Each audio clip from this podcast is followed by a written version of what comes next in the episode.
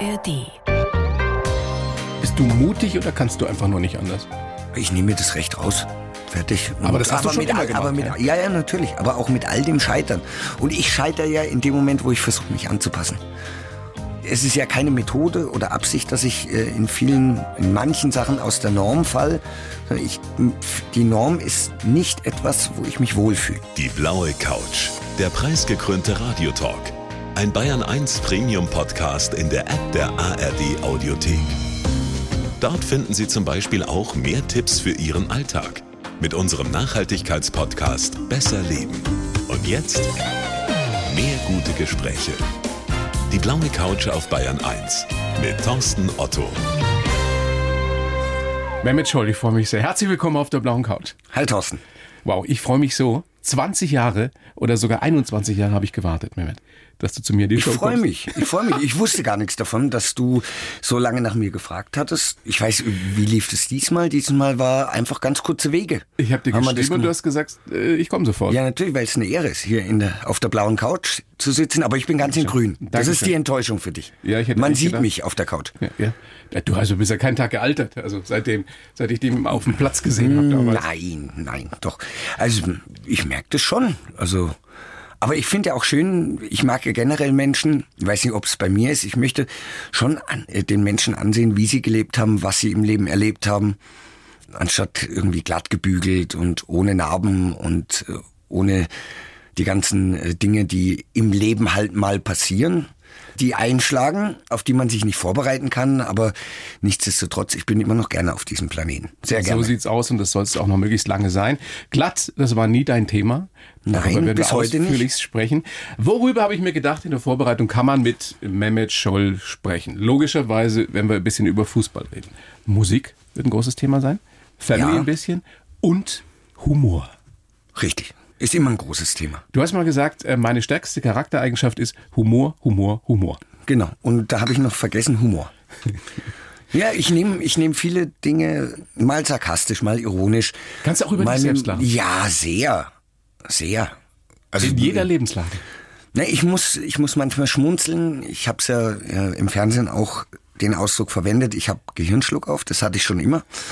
Und ich hatte einen Pädagogen als Vater, der das eher gefördert hat, als zu bremsen. Er hat äh, zwar immer gesagt, du musst es ein bisschen besser dosieren, wann da was rauskommt. Ich kann mich an eine Geschichte erinnern. Da hat er dann mit meinem Direktor telefoniert und beide haben herzlich gelacht, weil der Direktor, ich war elf, und er hat uns in der Schule willkommen geheißen, Gymnasium, und hat gesagt, liebe Sextaner, herzlich willkommen. So hieß es damals noch, Sextaner. Habe ich auch nicht verstanden. Fünfte Klasse Sextaner, aber ist ja auch egal. Und dann hat er in die Runde geschaut, hat gesagt, äh, euer erster Schultag heute am Gymnasium und jetzt gehen wir mal durchs Schulgebäude und schauen, ob wir das Schulgespenst sehen. Und dann kam eben aus der letzten Reihe, steht es nicht schon vor uns. Und dann hatte der Direktor, der eigentlich, der eigentlich sehr konservativ war und eigentlich ganz andere Baustelle war als ich, aber der hat irgendwie einen Sinn für mich gehabt von Anfang an und hat dann gesagt, wie heißt du? Und dann habe ich gesagt, Mehmet. Und dann hat er gesagt, wir werden öfter miteinander zu tun haben. Und so war es. Es war aber tatsächlich so, dass er sich jedes Mal gefreut hat, wenn ich in seinem Vorzimmer saß, weil es irgendwie eine, eine interessante Geschichte gab. Wie würdest du denn deinen Humor selbst beschreiben? Du bist ja da sehr so- breit aufgestellt, ne? Ja, der ist so, so, er ist so ein bisschen pieksend. Er schießt auch mal übers Ziel hinaus, soll aber nie verletzend sein. Du hast aber auch einen sehr großen Sinn für den spontanen Flachwitz. Ja, ja, aber schon immer gehabt. Also ich kann mich auch noch, noch an ein Schulbeispiel erinnern. Das war in der elften und wir hatten Geschichte und die Lehrerin, es war wirklich langweilig und ich würde aus heutiger Sicht sagen, sie war jetzt nicht unbedingt für diese Klasse, für eine Sportklasse geeignet. Kann man so sagen? Also kann man durchaus da- so sagen. Also es gibt Lehrer stand- und Lehrerinnen, die sind geeignet und andere sind es eher nicht. Genau, und sie stand da, genau, und sie stand da mit ihrem Korsett vor uns und irgendwann, ich konnte es nicht mehr hören, habe ich zu ihr gesagt, Frau Kubella, mir ist schlecht, könnten Sie mal bitte rausgehen. Und ähm, sie konnte, sie hat als einzige, als einzige nicht gelacht. Zu Recht. Und es sind eben immer wieder, also es, es passiert mir auch immer wieder. Also bis heute. heute? Bis heute, ja, ja, klar. Ich erinnere mich an eine Geschichte.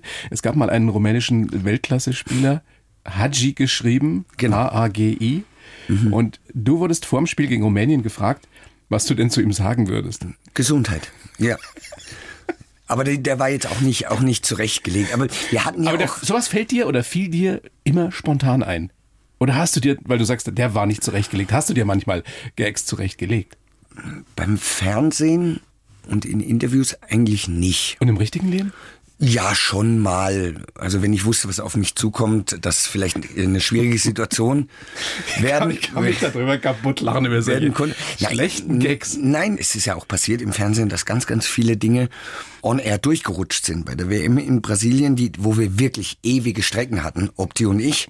Matthias Optenhövel? Optenhövel, da sind wir ein super Typ, super intelligent, super schnell, super Humor, also toll, Profi durch und durch und, im, und da mussten wir so riesige Strecken überwinden. Und dann haben wir irgendwann gesagt, okay, dann nehmen wir das, wie wir jetzt privat sind, äh, Nachsendung, Vorsendung, das nehmen wir jetzt mit auf dem Bildschirm, weil dann, sonst schlafen wir beide ein, weil es halt dann auch zwischendrin zäh wurde. Und dann habe ich äh, irgendwann, und es hat niemand gemerkt, niemand hat das jemals zitiert, dass ich quasi mir pausenlos, wenn wir die Holländer hatten, da gab es einen Abwehrspieler, Daily Blind, der jetzt auch bei Bayern spielt oder gespielt hat. Äh, und ich habe mir wahllos Szenen von ihm rausgenommen und habe halt einfach die Szenen gezeigt mit den Worten Daily Blind, der hier erstaunlich viel sieht. Und es ist komplett durchgerutscht. Da hat sich aber keiner drüber aufgeregt. Nein, das war ja auch, also das ist ja alles mit einem Augenzwinkern. Absolut, aber du Das weißt, ja, wie es ist, nicht nur in der Fernsehlandschaft, sondern überhaupt in unserer Gesellschaft, dass es immer jemanden gibt, der sich über irgendwas aufregt. Ja, ich bin, glaube ich, der Letzte, der äh, über Minderheiten generell, das finde ich einfach zu platt. Also diese Witze finde ich zu platt, aber so, so, wie sagt man, so, so, ja, schnell, widersprüchlich, gegensätzliche Witze mag ich ganz gerne. Also, was weiß ich, heute ist es, äh, wie soll man sagen, heute ist schlechtes Wetter, aber dafür ist es kalt, zum Beispiel. Also so, heute regnet es den ganzen Tag, aber macht nichts, dafür ist es kalt. Also so widersprüchlich in sich. Eigentlich das, das, Das, erste funktioniert automatisch in Ja. deinem Gehirn. Das Ja. ist der Gehirnschluckauf, wie du ihn nennst. Genau. Noch so eine Geschichte, ähm, auch wieder so ein Gag auf die Frage, äh, warum du die Rücknummer 7 immer getragen hast Mhm. oder aufgetragen hast. Hast du gesagt, weil ich in dem Alter mit dem Rauchen aufgehört habe. Es ist ähnlich wie, das habe ich auch on air gesagt, wurde fürchterlich missverstanden, Ja. als ich gesagt habe, 1982 wurde ich gefragt, wie alt ich da war, habe ich gesagt zwölf, da war ich gerade eingeschult. So, der dauert ein bisschen und dann wurde gesagt, wie blöd ist eigentlich der Scholl, dass der erst mit zwölf eingeschult wurde. Stimmt doch gar nicht, dabei war ich schon in der zweiten Klasse dann. Hast du eigentlich in der Zeit mit zwölf damals, als du ja schon, weiß ich nicht, vier, fünf, sechs Jahre Fußball gespielt hast, schon dran gedacht, dass du irgendwann mal zehn Jahre später im Endspiel einer Europameisterschaft auf dem Platz stehen würdest? War das der Traum des kleinen Memme? Nee, der Traum war eigentlich viel, viel kleiner. Es war eigentlich, also ich bin KSC-Fan, ist mein Heimatverein aus Karlsruhe, äh, habe ich wahnsinnig gerne. Ich war so dünn, ich konnte mich durch die Gitterstäbe schlängeln, also Eintrittskarte hatte ich nicht. Und ich war so dünn, ich habe da durchgepasst und dann stand ich hinterm Tor. Und das ist jetzt kein ging- Gag, das ist wirklich nein, so nein, gewesen, Flutlicht ging an und ich habe diesen wunderbaren Rasen gesehen. Die Fans waren, glaube ich, 10.000 Leute damals. Ich war acht Jahre alt und habe einfach gesehen, boah, da unten auf diesem Platz, in diesem Stadion möchte ich gern mal spielen. Und das war der Traum. Dass der Traum dann weiterging, das konnte ich mir ja damals noch nicht ausmalen.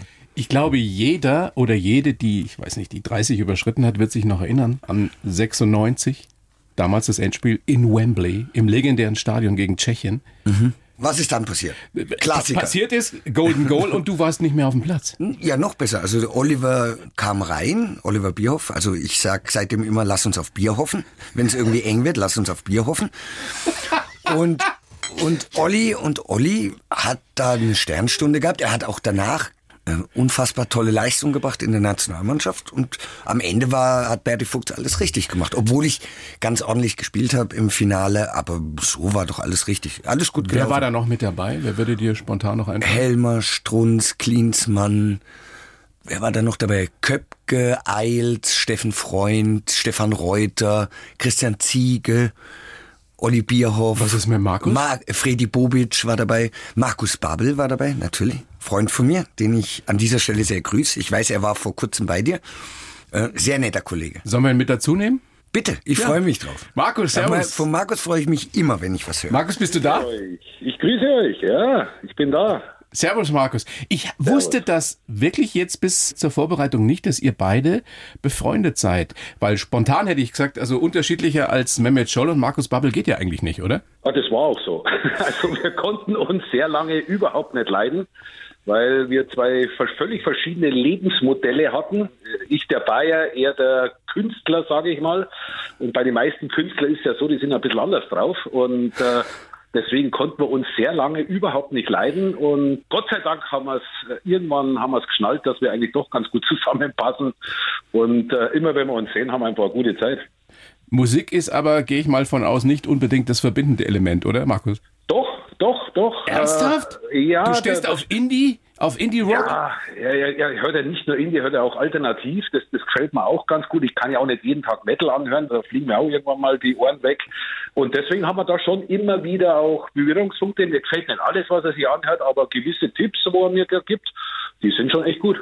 Mehmet, wie hast du das in Erinnerung, eure Anfänge damals, als ihr euch noch nicht so gut verstanden habt? Ja, Markus hat es auf den Punkt gebracht. Also ich kam äh, aus Karlsruhe und Markus ist ja Urbayer und Gott sei Dank mit einem unfassbar tollen, äh, schroffen, schönen bayerisch sterben, aber halt auch wahnsinnig witzig, intelligent, witzig ist er und ist natürlich auch sehr, sehr selbstbewusst. Das war ich auch. Bisschen anders, aber auch.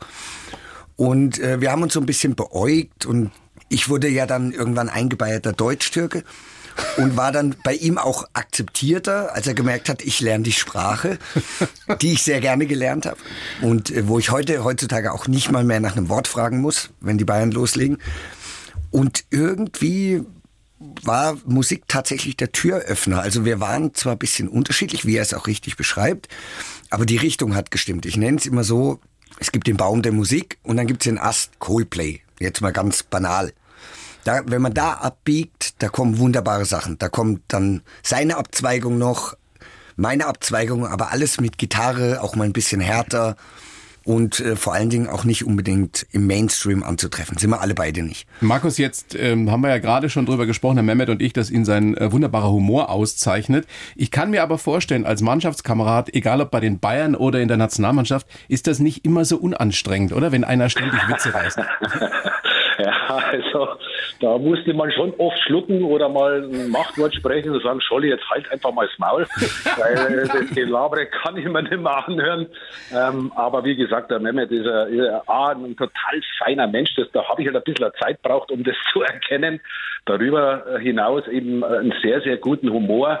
Aber klar, wenn man das natürlich 24-7 hört, dann, dann äh, muss man dann schon irgendwann mal sagen, so, jetzt stell mal wieder dein Radio aus, jetzt ist mal Ruhe angesagt. Thomas Möller ist nichts dagegen, oder? ja, ich glaube, das wäre ein schönes Battle, was die zwei veranstalten würden. Ich bin mal gespannt, wer da als Sieger vom Platz geht. Was denkst du, Mehmet? Thomas und du? Boah, ich glaube, das wäre, das wäre, ich glaube, für uns beide wäre das mal interessant und relativ lustig, für alle anderen einfach nur anstrengend. Aber Markus hatte recht auch. Also es war, wir waren so viel unterwegs, und bei mir ist halt wirklich so, wenn mir langweilig ist, komme ich auf blöde Gedanken. Und das war aber nicht nur ich, sondern das waren mehrere. Also langweilig wurde es uns nie. Wenn es langweilig wurde, hat irgendeiner was gemacht. Markus, jetzt dürfen wir ja nicht vergessen, das weißt du viel besser als ich oder als wir alle, äh, Mehmet war ja vor allem auch ein genialer Kicker, ein genialer Fußballer. Wie hast du ihn in Erinnerung, speziell zu der Zeit damals 96 Europameisterschaft? Ja, außergewöhnlicher Fußballer, der Dinge konnte, die, die habe ich nicht mal im Ansatz erkennen können. Und also wirklich, äh, ich sage ja kreativ, ja, ein unglaublich kreativer Mensch. So war er eben auch auf dem Platz und, und geniale äh, Sachen machen können. Da konnte praktisch in der Telefonzelle konnte er ein ausspielen ohne Probleme und darüber hinaus noch eben auch einen ganzen feinen rechten Fuß der uns doch das ein oder andere wichtige Tor auch beschert hat. Und äh, ähm, das Einzige, was wirklich schade war, um dann bei den ganz Großen mit dabei zu sein, war halt die Verletzungsanfälligkeit. Wenn er da ein bisschen stabiler gewesen wäre, dann wäre es wirklich ein absoluter Ausnahmespieler gewesen. So war ich sehr dankbar, dass er bei mir war und nicht bei irgendeiner anderen Mannschaft und äh, herausragende Fähigkeiten, die dann schon auch, äh, wenn man da auf dem Platz stand, dann so, wow, wie hat er das jetzt gemacht? Ja? Und dann, dann, hat, dann verzeiht man ja auch viel mehr. Ja? Wenn einer so gut kicken kann und einen den Arsch rettet, dann kann dann er auch blöd labern. Man, dann kann er auch blöd labern, dann darf er auch mal einen Einspruch mehr machen, ohne dass man dazwischen fegt. Damit hat er recht. Also wenn dein, dein Körper ein, ein anderer wäre oder gewesen wäre, hättest du jetzt, ich sage jetzt mal, die ganz große Weltkarriere gemacht? Naja, also ist das der Grund? Zu, zunächst mal, was zu Markus noch zu sagen ist, der Markus äh, macht sich jetzt kleiner von der Genialität her, weil was Spieler wie Markus hatten, das war mir ein Rätsel. Ein totales Rätsel, meinem Gegner den Ball wegnehmen zu können. ohne, das war ein ohne Rätsel, dafür, wie man verteidigen ja, kann. Ja, natürlich. Ohne, ohne dafür bestraft zu werden oder blöd auszusehen. Also das sind, das sind völlig unterschiedliche Begabungen, aber das, das ergänzt sich, hat sich super ergänzt. Auch von den Typen her ist es ja auch wichtig, dass man sich respektiert und auf dem Platz weiß, was der andere kann. Das wusste ich bei Markus auch immer. Und mit der Verletzungsanfälligkeit, Mai, Du, ich sitze jetzt vor dir und ich bin schon eher der bullige Typ, oder? Absolut. Ja, also, ich würde sagen 95 Kilo. Pure Gewalt, ja. Bei 1,92. Ja, also ich bin fast nicht hier reingekommen. Nein, in echt, das ist dieses, das ist halt das Los von wirklich dünnen Spielern oder ähm, ich hätte, beinahe, ich hätte beinahe gesagt schwindsüchtig, aber das passt auch nicht. Nein, aber von, 67 Kilo hattest du, ne? Oder hast du es wahrscheinlich immer genau. noch? Genau. Nein, jetzt habe ich 70 Kilo. Und es war tatsächlich nicht immer einfach. Also man muss sich das anders vorstellen. Das ist, wenn Carsten Janker im Training fast zwei Meter mit 100 Kilo. Die Älteren werden sich erinnern.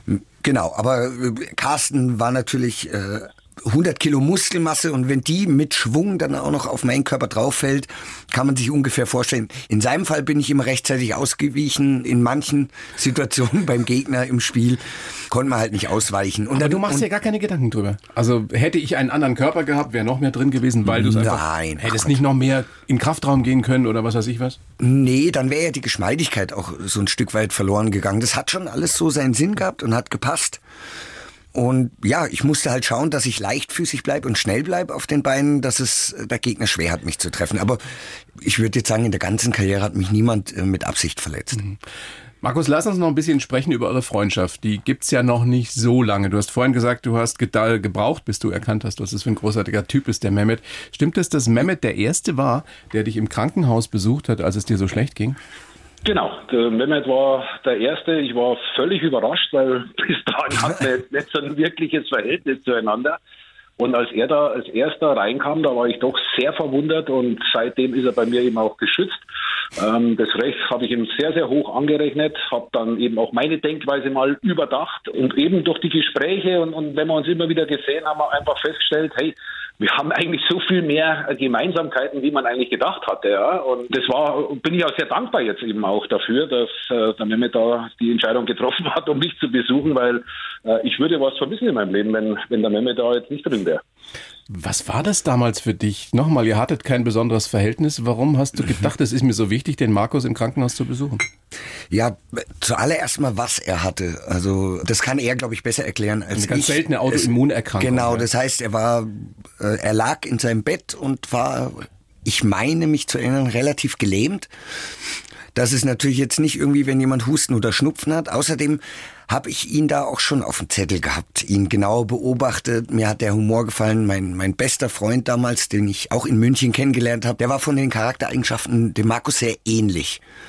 Und habe ich gedacht, Moment mal, also wenn, wenn ich mich mit meinem besten Freund so gut verstehe, und der Markus ist ihm sowas von ähnlich gewesen, oder immer noch, und dann habe ich gesagt, ja, warum sollen wir uns nicht verstehen? Dann kam noch die Annäherung über die Musik, über den Humor und über das sich auf dem Platz auch gegenseitig vertrauen, außerhalb vom Platz vertrauen. Und da ist was super, super cooles, entspanntes entstanden. Dann war der Markus, glaube ich, mal ein paar Jahre im Ausland, also in Hamburg. Markus, den habe ich geklaut von dir, den Witz.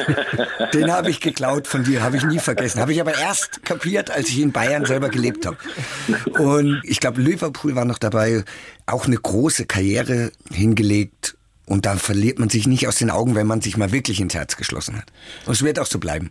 Das ist schön zu hören. Markus, was denkst du, wo geht's bei Mehmet noch hin? Also die Karriere als, als Experte ist ja nun äh, beendet. Ich hätte spontan gedacht, auch nach unseren ersten Minuten hier so ein Stand-up-Comedian, das wäre noch was, oder? Ja, also das, der Vorteil ist, er, er muss ja gar nichts schreiben, sondern er muss ja nur sich selber spielen und einfach nur das, was ihm gerade im Kopf gerade äh, drin ist, einfach nach außen geben, dann lachst du dich ja schon, dann lachst du ja schon Tränen. Aber nee, und aber trotzdem, der Mehmet kann ja auch hochseriös sein. Also das möchte man nicht glauben, aber der kann auch wirklich sehr, sehr fokussiert sein, sehr konzentriert sein. Deswegen könnte ich mir ihn schon irgendwo in, einen, in einem großen Club mit Verantwortung zu übernehmen, ob das jetzt im, im Trainerbereich ist, wobei da, da sehe ich ihn jetzt eigentlich fast schon gar nicht mehr, sondern eher dann so im Managementbereich. Da könnte ich ihn mir sehr, sehr gut vorstellen, weil er eben sehr viele kreative Ansätze eben auch hat, wo man äh, eben nicht dieses 0815-Denken hat oder in dieser Schablone.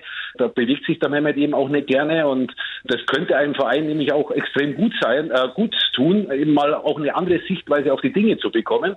Und da könnte ich mir Mehmet eben sehr, sehr gut vorstellen. Ja, das werden wir gleich noch vertiefen, Mehmet und ich im Vier-Augen-Gespräch. Bedanke mich schon mal sehr bei dir, Markus, und äh, wollte dich noch fragen zum Schluss, ob du wusstest, was die erste Platte war, die sich der Mehmet vor vielen, vielen Jahren gekauft hat. Das kann er nicht erraten. Markus, das weißt du nicht. Wahrscheinlich Modern Talking, you, you my heart and my soul. Ja, wir sind nicht weit weg. Ja, meine war Opus, Life is Life. Ja, also. Auch stark. Aber Mehmet sagt selbst. Erasure, sometimes. Erasure, oh, sometimes, ja, die habe ich auch. Habe ich aber mal verliehen an eine Klassenkameradin und die blöde Kuh hat es auf den Gepäckträger äh, von ihrem Fahrrad gespannt. Habe ich sie ja, vor, vor, der Schule getroffen, nie wieder eine Platte verliehen. Aber nochmal, wir halten jetzt fest, nicht nur, dass ihr auch über unterschiedlichste Musikrichtungen miteinander sprechen könnt und euch verständigen könnt, ihr hattet beide Erasure Sometimes als Single ja. zu Hause? Markus, ich, du hast hab ich nach wie vor, nach wie vor daheim. Ich habe sie nicht mehr. Aber cool. Schön. Das freut mich. Wus, wusste ich bis heute nicht, Markus. Ja, siehst du.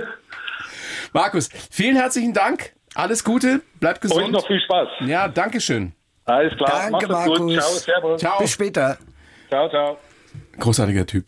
Super. Ja, auch einer, der sich entwickelt hat über die Jahre. Ja, und er ist ein ganz gerader. Bei Markus weißt du immer, woran du bist. Habe ich übrigens auch gewusst, als er mich scheiße fand. Aber das war ja am Anfang gegenseitig. Aber ganz gerade, ganz ehrlich, aber ich wollte jetzt gerade noch sagen, wir hätten jetzt für Olli Kahn noch äh, Van Halen Jump, hätten wir jetzt auch noch im Angebot. Olli Kahn steht auf Van Halen? Er hat, du kennst den? Er hat, er hat irgendwann, ähm, im Bus habe ich eine CD von mir eingelegt. Also, Entschuldigung, ich habe nicht selber gesungen. Also es war eine Compilation und dann hat er der Sandra nach vorne äh, gesagt, unsere Busfahrerin macht den äh, Quatsch vom Scholl raus. Also wir waren auch gut untereinander, deswegen konnte man das also ganz Gag. gut machen. Ja, ein Gag. Nur um dann auf seinem Kopfhörer, also CD kam natürlich raus, nachdem Olli sein Veto eingelegt hat und äh, und dann habe ich halt äh, war halt Stille im Bus und er hat aber hinter mir ziemlich laut Van Halen Jump gehört. Also das war dann seine Einstimmung aufs Spiel. Ihr kennt euch ja schon ewig. Ihr ewig, habt ja, ja. in Karlsruhe schon 40 Jahre zusammen gespielt. Mhm. Mit 13? Genau. Er also war 13, ich war 11. Damals wahrscheinlich schon Best Buddies? Nein, nein, nein. Nein, aber äh, wir haben uns nie aus den Augen verloren. Also wir sind ganz, ganz viele Schritte parallel äh, und gemeinsam gegangen.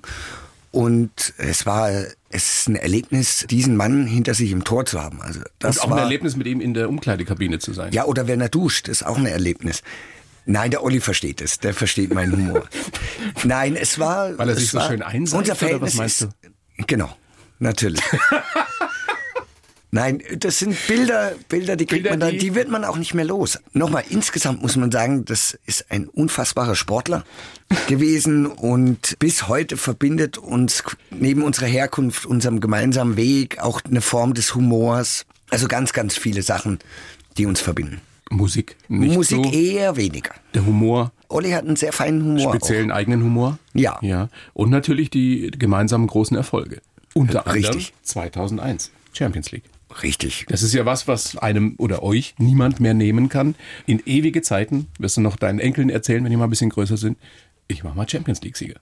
Ja, ich weiß ich nicht, ob ich so bin. Also ich meine, bisher hat mir das in meine Teenie-Töchter sind jetzt 16 und 18, mein Großer ist 28. Ah, ich weiß jetzt nicht, ob das ein pädagogischer Ansatz wäre, zu meinen Töchtern zu sagen, du gehst jetzt sofort auf dein Zimmer, weil ich bin achtmal deutscher Meister.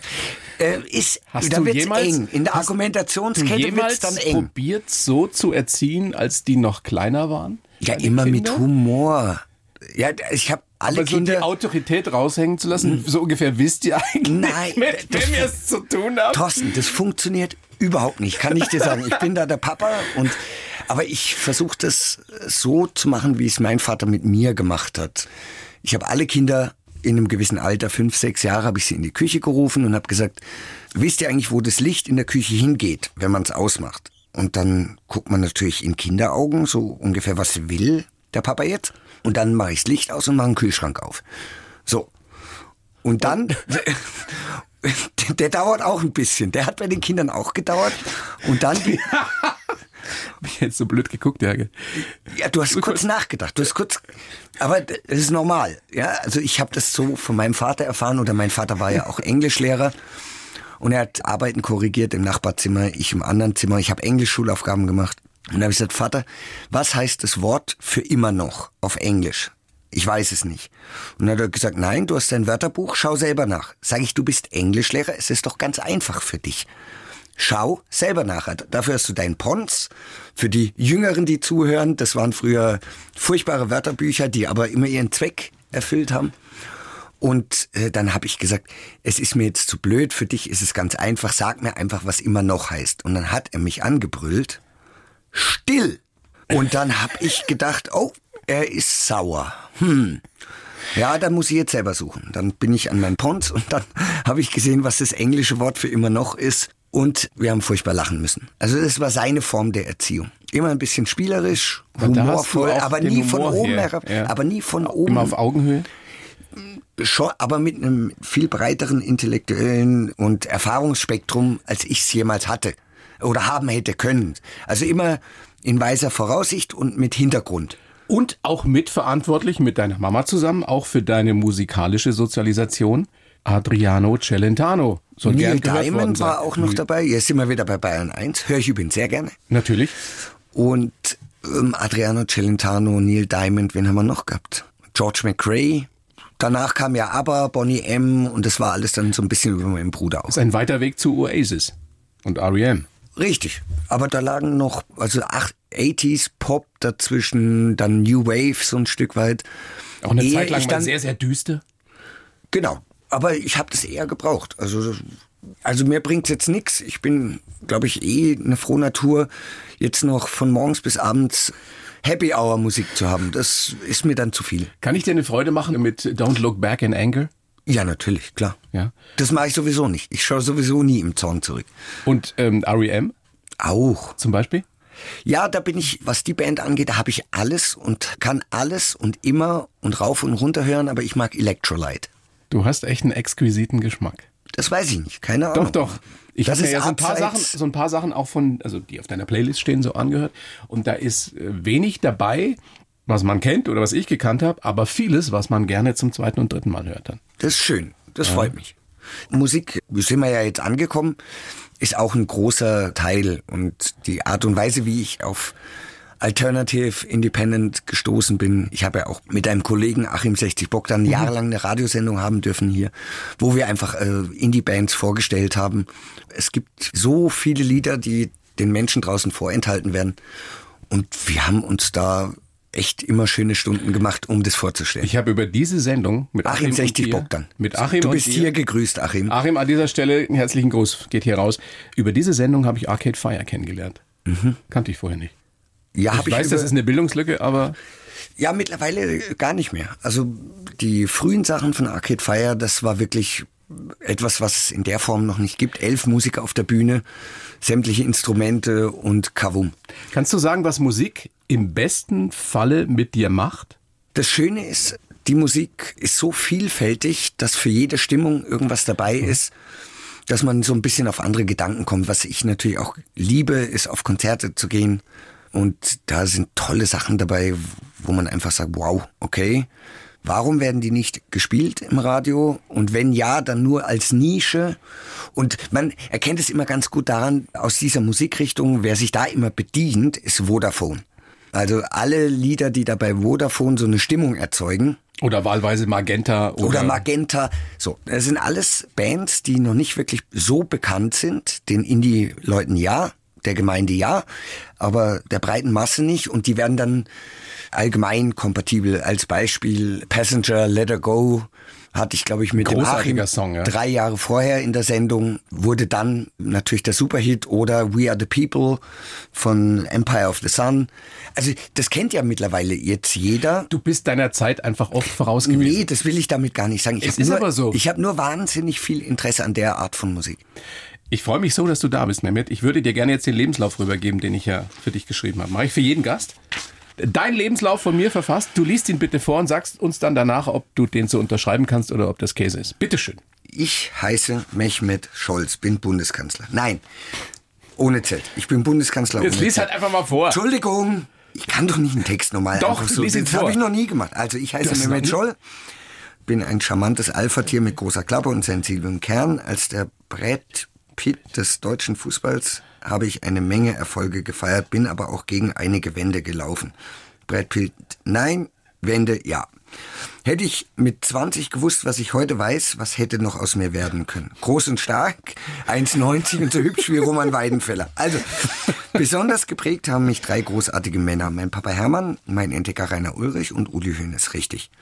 Wenn ich in den Spiegel schaue, sehe ich einen Typen, den ich mag. Ja, also ich finde ihn nicht völlig verkehrt. Also er ist manchmal daneben, aber wer ist es nicht? Ich brauche nicht viel, aber ich weiß genau, was ich will. Gute Musik, gutes Essen und viel Liebe. Und wenn Liebe dabei ist, auch noch gut. Langweilig wird mir in Zukunft sicher nicht und im nächsten Leben werde ich dann endlich Spielerfrau oder, kann man ergänzen, oder Hund bei Uli Hoeneß. Der hat's immer gut. Also wenn der, Das Uli, wenn der. Uli krank ist, wird die Medizin hingestellt. Wenn der Hund was hat, dann ist Alarm. Stimmt es, dass Uli Hoeneß damals, Mitte der 90er, als du äh, schon bei den Bayern warst, aber nicht unbedingt immer so respektvoll mit, mit vielen anderen umgegangen bist, dass er der Letzte war, der zu dir gehalten hat, der dafür gesorgt hat, dass du nicht weggeschickt wirst? Ähm, ja, das es ist richtig, ja. Er hat eine große Rolle für mich gespielt hier in München. Tut er immer noch, auch wenn, sagen wir, der, der Kontakt sehr sporadisch geworden ist. Aber er ist ein toller, beeindruckender Mann, der sehr hart mit mir war. Aber auch, wo es angebracht war, sehr verständnisvoll und liebevoll. Also im Prinzip hat Uli in München das Zepter von meinem Vater übernommen Du oder von ja Rainer manchmal, oder Ulrich. hast zu ihm Papa gesagt manchmal, ne? Ja, Oder manchmal. über ihn. Ja, ja. Er ist ein harter Vater. Also es ist nicht so, dass ich dann Sonderrechte hatte oder irgendwas. Er, Im Gegenteil, er hat besonders viel von mir gefordert. Und im Gegenzug hat er mich in Schwächephasen auch gerne mal mit durchgeschleift. Und er hat eigentlich im Prinzip die Erziehungsform liebevoll konsequent meines Vaters fortgeführt. Der Papa Hermann, Papa Hermann, genau. über den wir ja gerade schon gesprochen haben, der Lehrer war. Der ja dein Stiefvater war.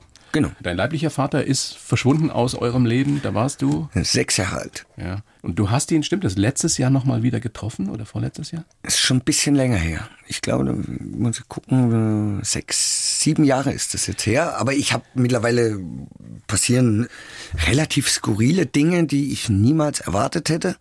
Also mit meinem echten Bruder, das ist schwierig.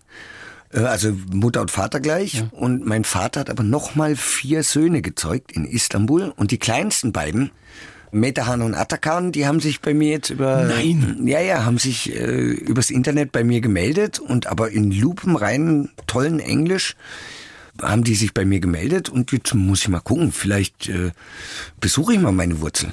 Aber das Spannende für mich, weil ich habe eine ganz ähnliche Geschichte, also auch einen leiblichen Vater, den ich lange nicht gekannt habe, nicht gesehen habe, ist, bist du damit völlig fein, dass der zwar wieder in deinem Leben aufgetaucht ist, aber du hast, glaube ich, gesagt in einem anderen Interview, wir waren wie Fremde. Ja, es ist wirklich, ich bin halt äh, unfassbar geprägt von meinem Stiefvater und meiner Mutter, die wirklich alles dafür gemacht haben. Die hatten teilweise zwei oder drei Jobs, dass das Kind Fußball spielen konnte.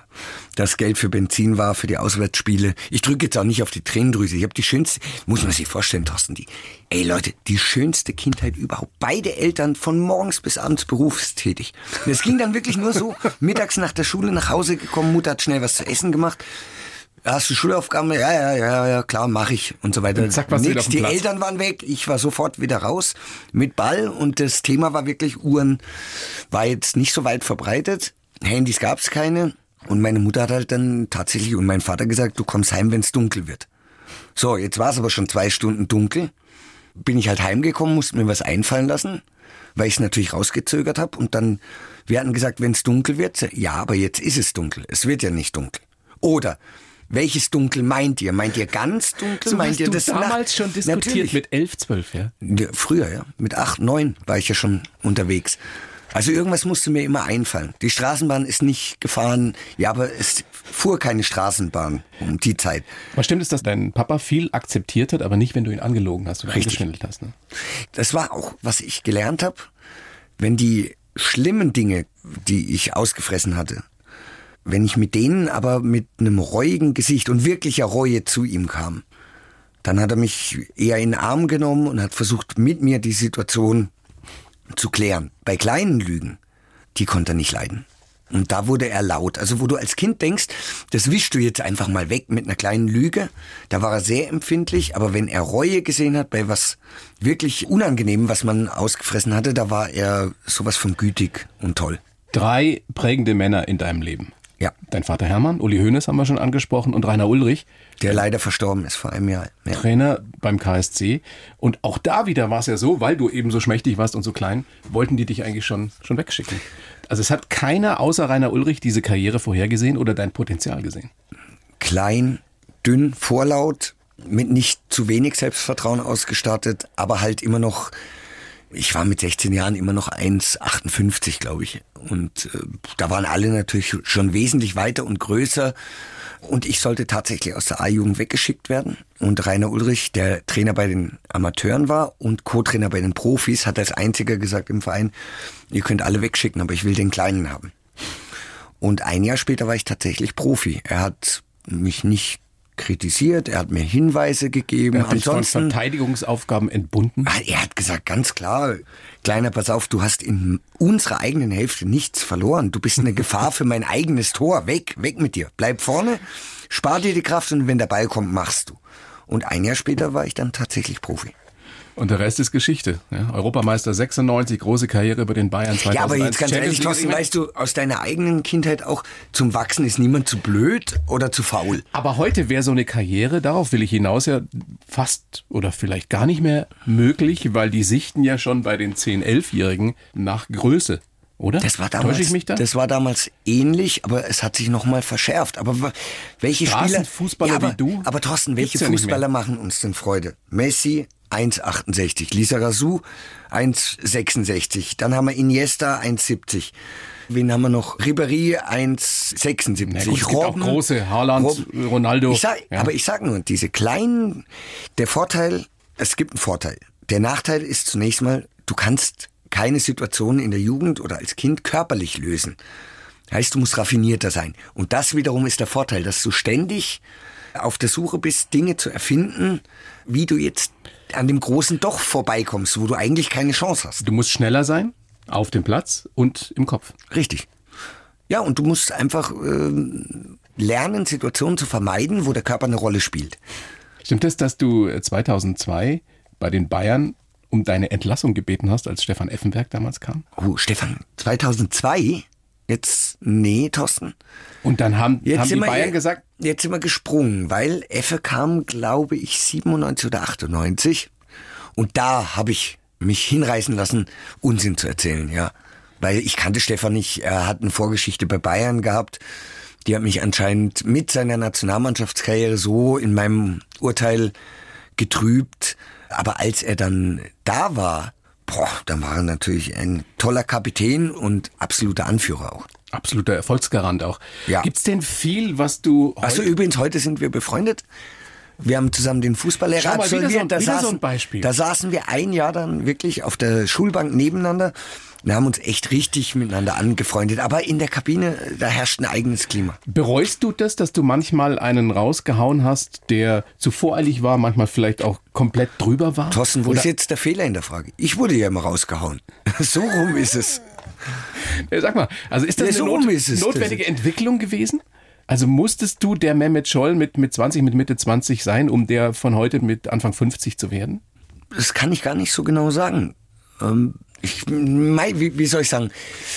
Ich habe auch eine große Tochter, die ist relativ ähnlich. Also wie offen mir Uli Hoeneß und Menschen, die mir wichtig sind, gesagt haben, Mehmet, so wie du das machen willst, so funktioniert das nicht. Und ich habe gesagt, ja, ich kann es aber doch nur so machen, wie ich das sehe und wie ich das möchte. Und dann kann ich sagen, okay, es war falsch oder richtig. Aber dass jemand anders meinen Weg vorschreibt, das finde ich generell im Leben schwierig. Ich habe dann auch zum Uli das Beispiel gesagt, Uli Hoeneß, der mir dann irgendwann gesagt hat, da war ich Anfang 40, hat er gesagt, ich hätte nie gedacht, dass es so funktioniert, wie du das machen willst. Habe ich gesagt, ich weiß es auch nicht, ich habe es auch nicht gewusst. Aber gab es vor Uli Hoeneß schon mal jemanden, der den Weg Uli Hoeneß gegangen ist? Den gab es ja vorher auch nicht. Ja, nee, ist richtig. Ja, und meinen Weg gab es auch noch nicht. Bist du mutig oder kannst du einfach nur nicht anders? Ich nehme mir das Recht raus. Fertig. Und Aber das hast du schon mit immer all, gemacht, aber mit, ja? ja? ja, natürlich. Aber auch mit all dem Scheitern. Und ich scheitere ja in dem Moment, wo ich versuche, mich anzupassen. Es ist ja keine Methode oder Absicht, dass ich in vielen, in manchen Sachen aus der Norm fall. Die Norm ist nicht etwas, wo ich mich wohlfühle. Würdest du. Aber übrigens in beide Richtungen, Thorsten. Also nicht nur im Positiven, sondern auch im Negativen. Es ist einfach so. das habe ich schon vermutet, dass du keiner bist, der sich so im Mittelfeld wohlfühlt. Also, ja, das ist irgendwie so ein Unbehagen. Aber kann ich nicht anders erklären. ja, das macht es nicht leichter im Leben. ne? Nein, auch, auch mit äh, sich nein. selbst nicht. Auch mit mir selber ist es, also es ist nicht immer lustig mit mir, aber, aber oft. Würdest du solche Sätze wie damals über Mario Gomez bei der EM 2012 nochmal sagen? Ich hatte zwischendurch Angst, dass er sich wundgelegen hat und dass er mal gewendet werden muss. Ja, ich meine, dafür habe ich mich ja öffentlich auch entschuldigt. Ja. Es war trotzdem im Nachhinein, ihm hat's erstmal geschadet. Und ich bin nicht auf dem Planeten, um jemandem zu schaden. Und das hat mir dann auch leid getan, aber es ist nicht auszuschließen, dass bei meinem Humor mir wieder irgend so was rausrutscht. Aber Auch schön, manchmal sind Schiedsrichter auch Menschen. habe ich gesagt. Echt? Ja, ich, ich weiß es nicht. Also wie, wie gesagt, auch den Spruch, den habe ich mir ja nicht vorgenommen. Aber wenn er raus ist, dann ist er raus. Also dann Dann sagst ist du er auch raus. nicht, oh sorry, den nehme ich jetzt zurück. Nein, das, das funktioniert ja nicht. Wie soll das funktionieren, wenn es raus, noch dazu in der heutigen Zeit, Thorsten, wenn was viral ist, das ist raus. Und dann muss man halt damit zurechtkommen, dass man da jetzt in dem Moment, dass da ein bisschen Grütze rausgekommen ist. Schönes philosophisches Zitat von dir. Ich kann nicht sagen, dass ich es nicht gesagt habe, weil ich es gesagt habe. Ich finde ja viel besser in meiner Radiosendung mit Achim 60 haben wir ja auch spannende Persönlichkeiten besucht. Also Westernhagen hatten wir, wir haben Campino bei Harald Schmidt. Also da bin ich ja niedergekniet. Also das war unfassbar, die Gedanken dieses Mannes. Er hat uns persönlich empfangen und es war ein tolles Gespräch und habe ich ihn irgendwann gefragt, Harald, wie ist es eigentlich, wenn du Interviews gibst? Ähm, liest du da nochmal drüber, korrigierst du das oder autorisierst du das? Und dann hat er gesagt, aber wirklich, und zwar gar nicht überheblich. Also ich bewundere diesen Mann über alle Maßen und diesen Intellekt. Und dann hat er nur gesagt, weißt du, ich spiele in einer Liga, wo es fast schon pervers wäre, Dinge zu autorisieren. Und das sind natürlich Sätze. Die findest du gut. Ja, und noch dazu von so einem brillanten Geist. Also ich setze mich nicht mit Harald Schmidt gleich, um Gottes Willen. Aber es hat schon was Schönes, wenn Leute gerade durchs Leben gehen. Westernhagen ist mittlerweile ein Freund von mir. Ich wurde gewarnt vor ihm, dass er so kompliziert sei und wenn er jemanden nicht mag, sehr krass. Und er ist nur ehrlich, direkt, lieb und geht geradeaus, ganz korrekt. Aber schaffst du es, damit zu leben, dass du nach wie vor polarisierst, dass es einfach nur mal Leute gibt, die sagen, hör mir auf mit dem Mehmet? Ja? Also ist es dir Ja. wurscht, andersrum gefragt, ist es dir wurscht, was andere über dich denken? Gute, gute Geschichte dazu. Wieder mein Vater, da hat er noch gelebt. Das war die WM 2014 vor dem äh, Finale im Maracanã. Und mir war echt schlecht bei dem Gedanken dran, dass 30 Millionen Menschen zuschauen und mein Gesicht halt überall ist. Ich habe mich jetzt nicht Experte, so ja. wichtig, ich, so wichtig nehme ich mich nicht, dass ich gesagt hätte, ich, ich empfinde da irgendeine Geilheit drauf. Ähm, so, so bin ich nicht. Und dann habe ich psychosomatischen Husten bekommen. Also so vor der Sendung, eine halbe Stunde vor der Sendung, und dann habe ich meinen Vater angerufen mit seiner Bierruhe, saß halt daheim, hat drauf gewartet. Sag, Vater, mir wird schlecht bei dem Gedanken, dass mich jetzt 30 Millionen Menschen sehen in Deutschland. Sagte, wo ist denn dein Problem? Ja, sage ich, es ist schon komisch, oder nicht? Ich sagte, ja, ist doch ganz einfach. Sei doch du selber und entweder die Menschen mögen dich, dann ist gut, oder sie mögen dich nicht, dann ist es doch deren Problem, nicht deins.